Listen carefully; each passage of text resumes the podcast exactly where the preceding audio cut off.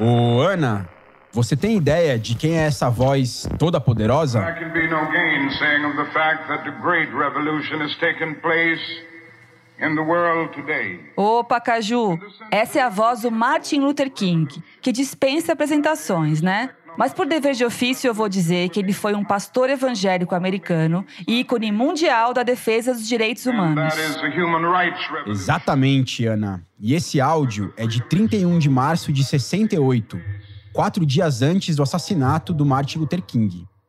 Esse discurso que ele fez na Catedral de Washington é praticamente uma profecia.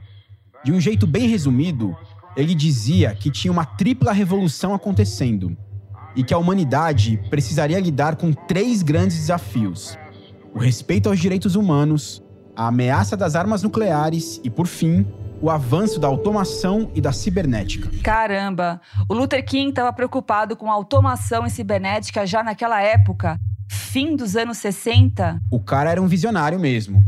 E para citar as palavras do próprio Luther King, abre aspas, Se uma pessoa não tiver um trabalho e uma renda, ela não tem vida, nem liberdade e nem a possibilidade de encontrar a felicidade. Ela meramente existe. Mais de 50 anos se passaram desde o brutal assassinato do Dr. King, como ele era conhecido. E hoje essa profecia já está se realizando. A gente vive a era dos algoritmos, do Big Data, da inteligência artificial, da indústria 4.0. A possibilidade de que os humanos sejam substituídos por robôs em algumas tarefas já é muito plausível. E, em alguns casos, é até bem assustadora. Mas será que as máquinas vão mesmo roubar os nossos empregos? Pois é, e quem sabe daqui a alguns anos a gente possa ouvir um podcast feito por um computador. Ah, não, não, mas não vai ser tão bom quanto o nosso. Caramba, que autoconfiança, hein, Ana? É isso aí, cara. É, só o tempo dirá.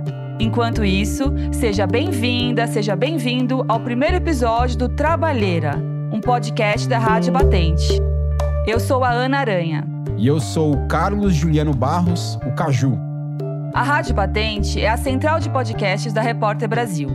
A cada temporada, a gente vai falar do universo do trabalho com uma pegada diferente.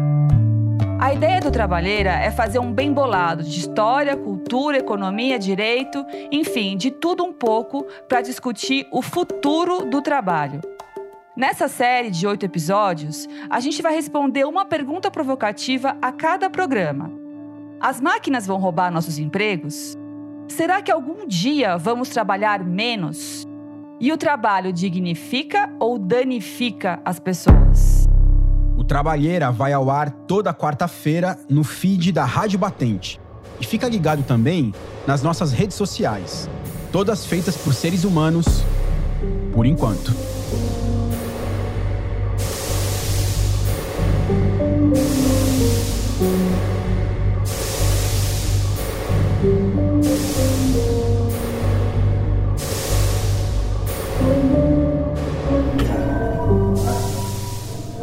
Acho que realmente a situação hoje é muito diferente de 30 anos atrás. Há 30 anos atrás, realmente, eu acho que se aplicava essa frase que eu usei, né?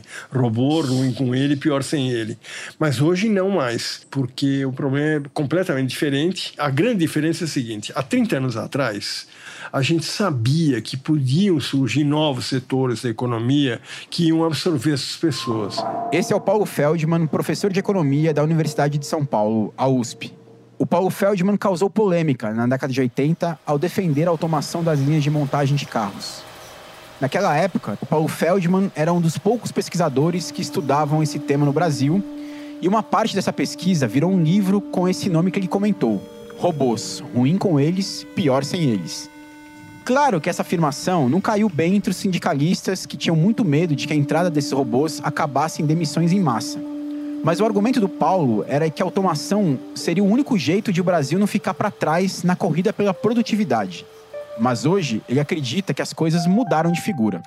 Agora a gente está diante de uma situação onde não vai surgir coisa nova. Então agora não tem saída. Agora você tem que criar mecanismos de proteção àquele trabalhador que vai perder o seu emprego. Vamos combinar que o mercado de trabalho mudou um pouquinho, né? Desde que ele começou a estudar robotização 40 anos atrás.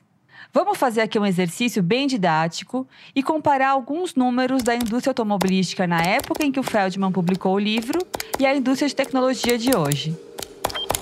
Em 79, a General Motors, a GM, teve um faturamento de 11 bilhões de dólares.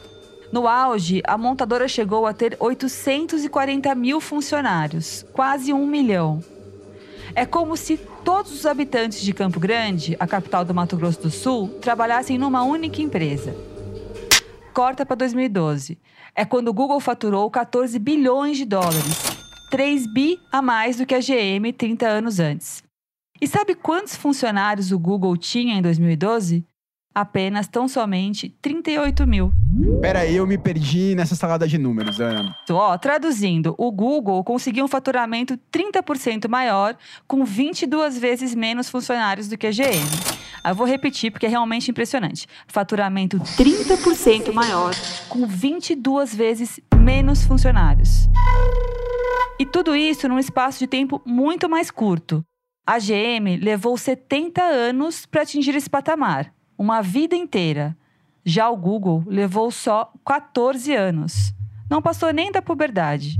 Então, mas aí a gente tem que lembrar que os tempos são outros, né? Em vários sentidos, né? E dessa vez não só por causa da pandemia do novo coronavírus. E eu tô falando de mudanças estruturais profundas, uma marcha que nem uma crise sanitária, que nem essa que a gente está vivendo, consegue interromper. No mundo todo, os empregos migraram da indústria para o setor de serviços, uma transformação importante e que se acelerou nas últimas décadas. O Paulo Feldman, né, que a gente ouviu agora há pouco, tem uma visão que destoa da resposta padrão dos economistas. Não é que ele acredite que os seres humanos vão ser totalmente substituídos por robôs. Mas ele coloca em xeque essa crença de que, à medida que velhas profissões deixam de existir, outras tantas vão sendo criadas, e que essas novas profissões vão conseguir absorver toda a força de trabalho. Claro, quando a gente vê o desemprego crescendo num ritmo exponencial, que nem nessa crise econômica que a gente está vivendo agora, é difícil imaginar quais seriam essas profissões do futuro. Mas olha que curioso, vou colocar mais um dado aqui na balança. Quando a gente olha para a situação do emprego no mundo, a gente percebe que os países com menores taxas de desemprego hoje são justamente os que mais investiram em robotização, inteligência artificial, etc. e tal. Exatamente, Ana. Isso é verdade mesmo, né? Os países mais desenvolvidos, com menos gente desocupada, são os mais adiantados em termos tecnológicos. E eu conversei sobre isso com o Herbert Kimura, professor da Universidade de Brasília e pesquisador do LANFO, um laboratório que pesquisa os impactos da tecnologia sobre a sociedade. Esse futuro apocalíptico de poucos empregos ou quase pouco emprego, eu acho muito pouco provável, porque assim, apesar de a tecnologia estar avançando, outras demandas vão aparecer. Então, as pessoas vão ter outros interesses que de certa forma vão gerar outros tipos de atividades, outros empregos. Na verdade, essa discussão sobre o chamado desemprego tecnológico existe desde que o mundo é mundo, né? Em 1589, por exemplo, a rainha da Inglaterra, Elizabeth I, deu um pito num inventor chamado William Lee, quando ele foi todo empolgado mostrar para ela o primeiro tear mecânico de tecidos. A rainha não gostou nada daquela história e despachou o cara, né, falando assim, ó: "Você vai fazer todos os artesãos virarem mendigos. E o coitado do William Lee precisou até fugir do país de tanta perseguição que ele sofreu. Gente, que ironia. É, mas ele deve ter se revirado de alegria no caixão dois séculos depois, quando começou a Revolução Industrial, ali mesmo na Inglaterra. Olha, eu não sei o que o espírito injustiçado do William Lee tem a dizer sobre isso. Mas foi justamente a mecanização da indústria têxtil que fez a Inglaterra virar uma potência econômica, né? O resto é história. Quer dizer, com certeza teve gente que perdeu trabalho nessa revolução, mas vários outros empregos foram gerados. Aliás, o historiador Eric Hobsbawm, que nasceu no Egito. Sabia disso, Caju? Caramba, não sabia não, não. Pois é, ele disse que o principal evento do século XX não foram as duas guerras mundiais, nem o conflito capitalismo versus comunismo, que aliás voltou com tudo, né, gente? Para o Hobsbawm, o acontecimento mais importante do século XX foi a passagem do mundo rural para o mundo urbano. E claro que isso não teria sido possível sem as máquinas que destruíram algumas profissões no campo, mas que também criaram tantas outras nas cidades. Mas vamos deixar de lado essa viagem histórica para voltar à pergunta central desse primeiro episódio do Trabalheira? Será que dessa vez, com Big Data, inteligência artificial, etc e tal, vai ser diferente? O Martin Ford, um pesquisador e empresário do ramo de tecnologia dos Estados Unidos, acredita que sim, né, que dessa vez é diferente, ou melhor, vai ser diferente. Ele até brinca dizendo que essa história sobre as máquinas roubarem os empregos parece aquela fábula do Pedrinho e o Lobo. Você lembra dessa fábula, Ana? Vagamente, Caju, conta aí. Então, o Pedrinho era aquele menino, pastor de ovelhas, que mentia para chamar atenção, dizendo que havia um lobo rondando o rebanho. Né? E ele repetiu essa mentira tantas vezes que quando o lobo de fato apareceu, ninguém acreditou. Mas o ponto do Martin Ford é que no fim, o lobo realmente aparece. O Martin Ford escreveu um best-seller sobre o assunto. O nome do livro, que é mesmo muito bacana, eu recomendo a leitura, é The Rise of Robots, traduzido no Brasil para Os Robôs e o Futuro do Emprego. So let me begin by just reviewing what I think is different this time. What's different about today's te technology? Nesse áudio que a gente está ouvindo, de uma palestra que o Martin Ford deu nos Estados Unidos, ele diz que nós, seres humanos, temos que ter medo da atual revolução das máquinas por três motivos. O primeiro deles é a Lei de Moore. A Lei de Moore foi formulada em 65 pelo cientista americano Gordon Moore, um dos fundadores da Intel. A Intel é aquela companhia que domina o mercado mundial de processadores, né? E basicamente, a lei de Moore diz que o poder de processamento dos computadores dobra em média a cada dois anos. É só comparar a capacidade de armazenamento daqueles disquetes antigos, que eu acho que muita gente nem vai saber o que é, com esses pendrives de vários gigas de memória. Sem falar na nuvem, né? O tanto que a gente consegue guardar de arquivo num Google Drive ou num Dropbox da vida só cresce. E isso não vale só para chips e processadores, vale também para softwares e aplicativos. O segundo motivo, citado pelo Martin Ford, né, é o fato de que as máquinas agora têm habilidades cognitivas. Quer dizer, as máquinas já conseguem pensar e tomar decisões por conta própria. Cara, isso é realmente assustador. Quem aborda esse assunto de um jeito bem interessante é o historiador israelense, o Yuval Noah Harari. No livro Homo Deus, ele desenvolve uma tese que ele chama de o grande desacoplamento. Caramba, imponente, hein? O grande desacoplamento. E o que, que diz essa tese? Olha, durante muito tempo, os conceitos de inteligência e consciência ficaram meio misturados. As pessoas acreditavam que para desempenhar algumas atividades complexas, tipo jogar xadrez ou dirigir um carro, por exemplo, a gente usava não só a inteligência, o raciocínio, mas também a consciência. O conceito do Harari é justamente esse. A inteligência artificial já ganha brincando dos seres humanos num jogo de xadrez. A Uber e a Tesla estão aí com seus carros na rua. Tudo isso sem nenhuma consciência artificial. E esse é o tal do grande desacoplamento. A inteligência se separou da consciência. Na verdade, a inteligência não precisa da consciência, entendeu? Na vida real, as máquinas não precisam ser que nem o Hall, aquele computador maquiavélico do 2001, Odisseia do Espaço, Aquele filme do Kubrick. Open the pod bay doors, please, Hal. Do You read me, Hal? Do you read me, Hal? Affirmative, Dave. I read you. Open the pod bay doors, Hal. I'm sorry, Dave. I'm afraid I can't do that.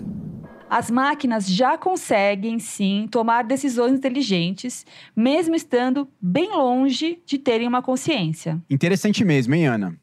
Mas voltando aqui para o Martin Ford, né, o terceiro motivo pelo qual ele acredita que dessa vez as máquinas podem realmente roubar os nossos empregos é o fato de que a tecnologia se espalhou por todos os setores, sem exceção. Ela virou uma espécie de utilitário, que nem a eletricidade. Em geral, quando a gente fala de robotização e automação, a gente pensa nos cobradores de pedágio das estradas ou nos ascensoristas de elevador. Profissões que já não fazem sentido nos dias de hoje. Inclusive, tem casos graves. Quem já viu de perto um cortador de cana trabalhando sabe do que eu estou falando.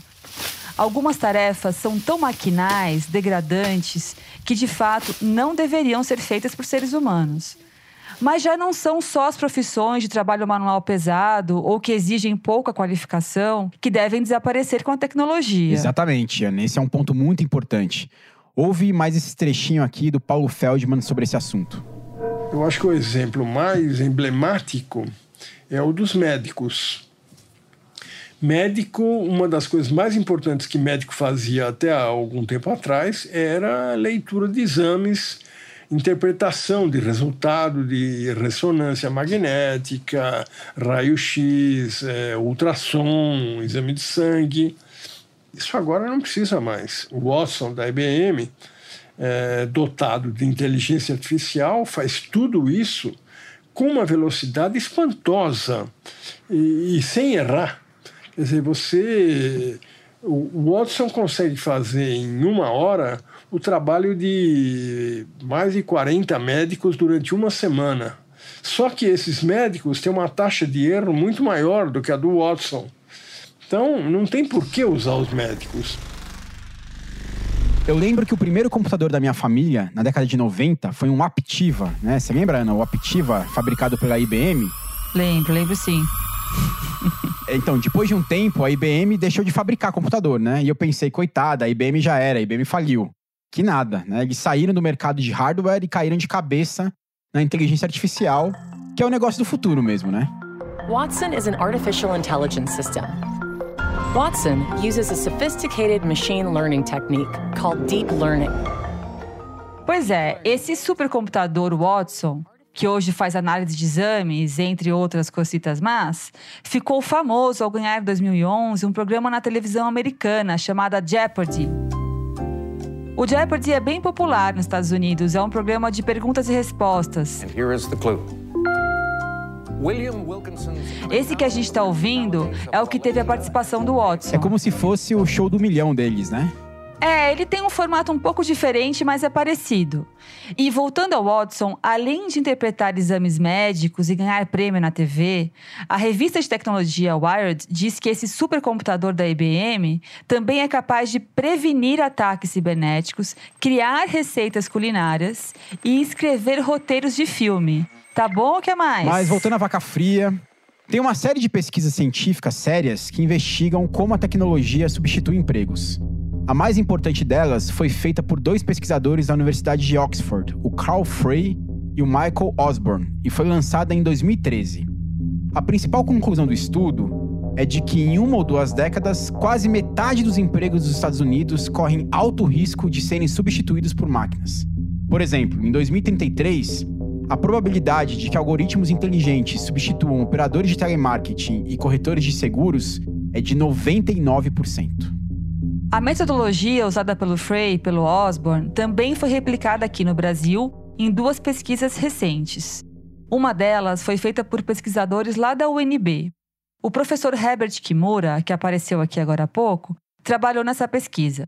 E a outra é do Laboratório do Futuro, da COP, a pós-graduação de engenharia da Universidade Federal do Rio de Janeiro. A gente conversou com Yuri de Lima, um dos autores dessa pesquisa. Um dos resultados do estudo é que 60% das pessoas ocupadas no país estão em atividades com alta probabilidade de automação. A gente está criando um emprego que vai ser mais automatizado no futuro, e a gente olhou de 2003 a 2016, como é que isso variou, né? E a gente vê que os últimos grupos de automação, e principalmente o pior de todos, o que vai ser mais afetado, que são de 90% a 100% de probabilidade de automação, eles são os que mais têm criação de, de emprego.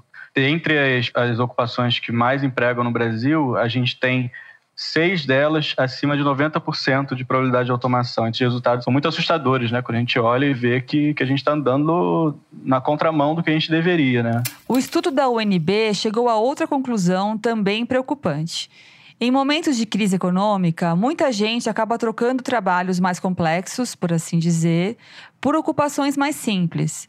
O professor Herbert Kimura divide os tipos de trabalho em zonas, que variam de acordo com a complexidade de cada ocupação. Na maioria dos estudos, observa-se isso, né, que trabalhos em zonas menores, né, de menos preparação, são mais propensas a serem automatizadas. No caso brasileiro, tem uma peculiaridade. Nesses últimos anos de crise, muita gente que está numa zona superior, que exige maior nível de preparo, talvez esteja migrando para zonas inferiores, que exigem um nível de preparo menor. É, e isso não deve mudar depois da pandemia do novo coronavírus, né?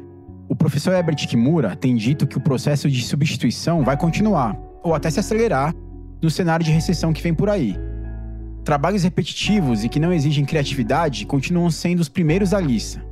Mas o professor Kimura acha que o trabalho dos garçons, por exemplo, também pode ser automatizado. Você vai a um restaurante, senta na mesa e faz o pedido por um tablet, por exemplo.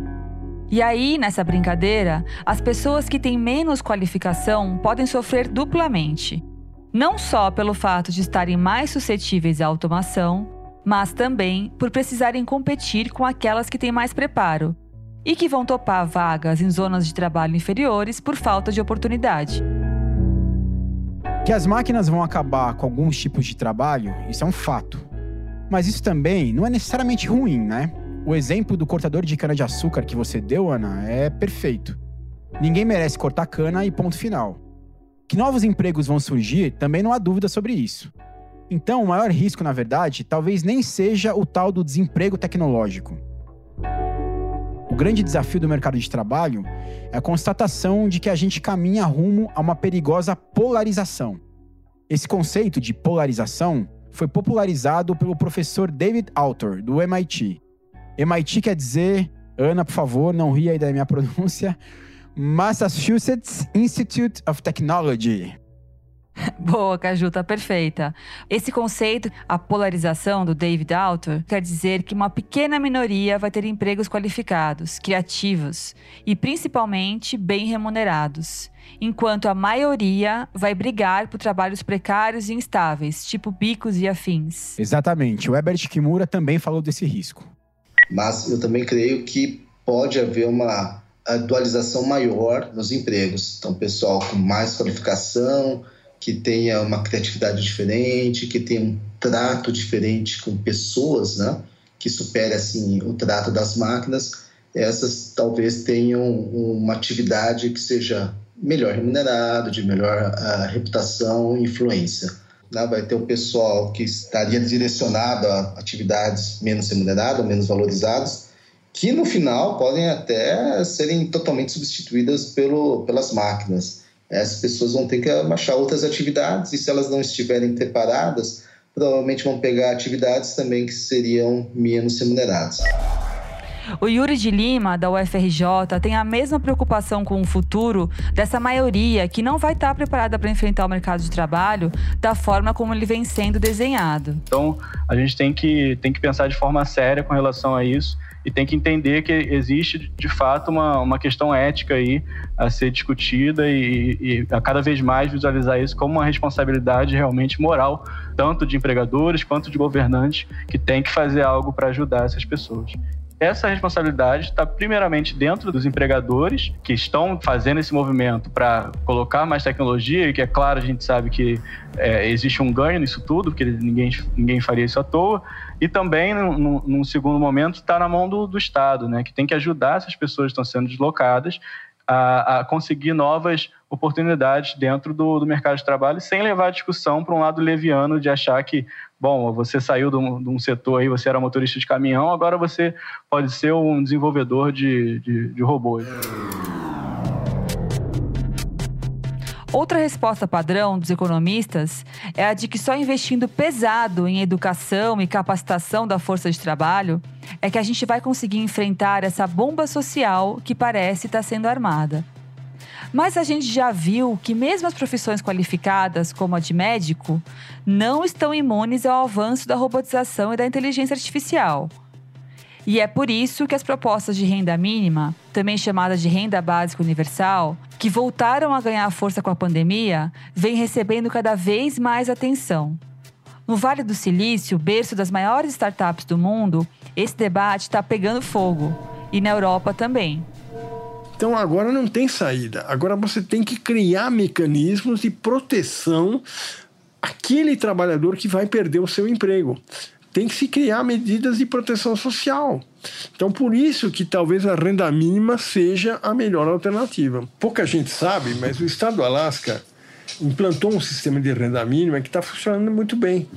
A população do estado do Alasca decidiu que toda a renda do petróleo seria dividida igualmente pela população do Alasca. Isso está funcionando. Renda básica é mesmo um tema para lá de instigante, né? Tem muitas nuances e embalagens diferentes da esquerda à direita. Aliás, a gente vai ter um programa para debater esse assunto nessa temporada do Trabalheira. E eu podia revelar esse segredo ou eu falei demais, Ana? É, sem spoiler, Caju. Agora, sobre a pergunta desse episódio, se as máquinas vão roubar nossos empregos, só sendo mandinar mesmo para cravar uma resposta.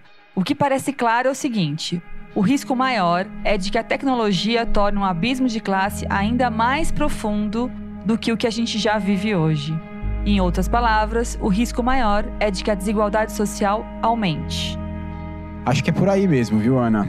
E mesmo nas profissões supostamente qualificadas, o bicho pode pegar, né? Uma coisa é ser médico ou advogado, né, para citar profissões aí bem tradicionais, formado na lousa de giz. E outra coisa é ser médico ou um advogado usando inteligência artificial para fazer pesquisa em processo, redigir petição. Não tem comparação, né? É isso.